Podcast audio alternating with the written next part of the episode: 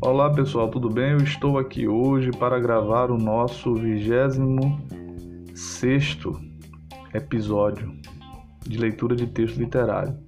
Era para ser, na verdade, o 28, mas eu tive de me ausentar por esses dois dias em razão de questões pessoais. Mas estou aqui de volta para dar sequência a esses momentos de leitura de textos literários para amenizar a dureza desses dias em isolamento social e diante de, de tantas mortes em razão da Covid-19 no Brasil. Vamos ao texto.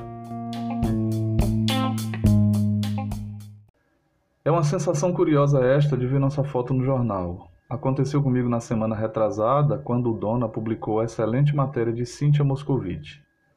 Ali estava eu diante do portão de uma antiga casa na rua Fernandes Vieira. Era eu mesmo?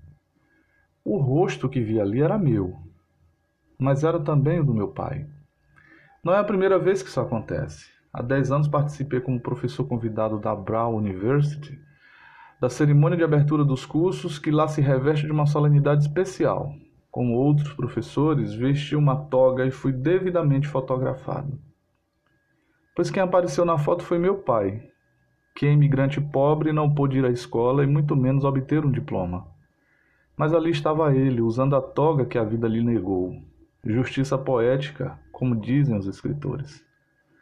Todo pai tem dentro de si o filho, assim como todo filho tem dentro de si o pai. Uma convivência nem sempre fácil. A paternidade é gratificante, é uma realização, mas é também um susto. De repente, um rapaz que ainda há pouco vivia alegremente, ou tumultuosamente, ou alegremente e tumultuosamente, sua adolescência tem um filho para criar. Um filho que ele precisa alimentar, vestir, educar. Pesada responsabilidade intolerável para muitos jovens pais que não aguentam o tranco e simplesmente fogem da raia. O que, aliás, não resolve coisa alguma. Quem é pai carregará sempre o filho dentro de si, um equivalente metafórico, gratificante ou punitivo da gravidez. Para aqueles que enfrentam o desafio da paternidade, há recompensas e a primeira delas é reviver através do filho a infância. Todo pai é um pouco infantil. Todo pai gosta de brincar, gosta de andar de bicicleta no parque, de jogar videogame.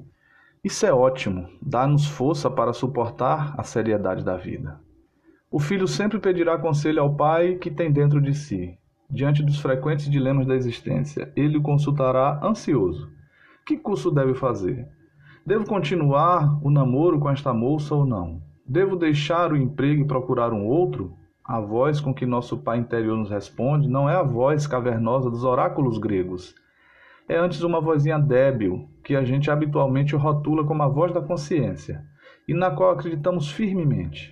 Mas será mesmo que os nossos pais têm a resposta para as questões que nos inquietam? Será que eles sabem tanta coisa assim? Meu pai me ensinou coisas úteis. Era um homem que sabia trabalhar com as mãos e isso herdei dele. Aprendi a usar martelo e pregos.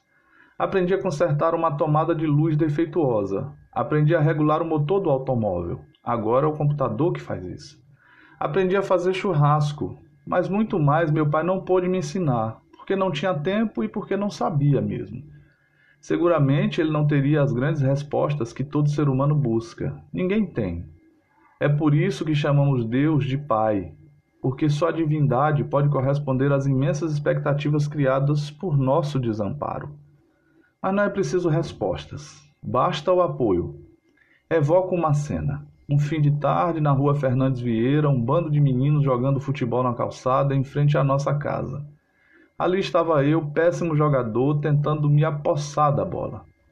O que de repente consegui. Chutei em gol e milagrosamente venci o goleiro. Saí correndo e gritando: Fiz o meu, fiz o meu. E era para meus pais que eu gritava em triunfo. Acho que é para isso que nós precisamos do Pai. Fiz o meu Pai. Quando podemos dizer isso para o nosso Pai, sentimos que a nossa vida teve algum sentido, que alguma missão foi cumprida. E aí temos dentro de nós para sempre o nosso Pai, como ele terá dentro de si para sempre o filho dele. Pois o que é ser pai senão cumprir uma missão?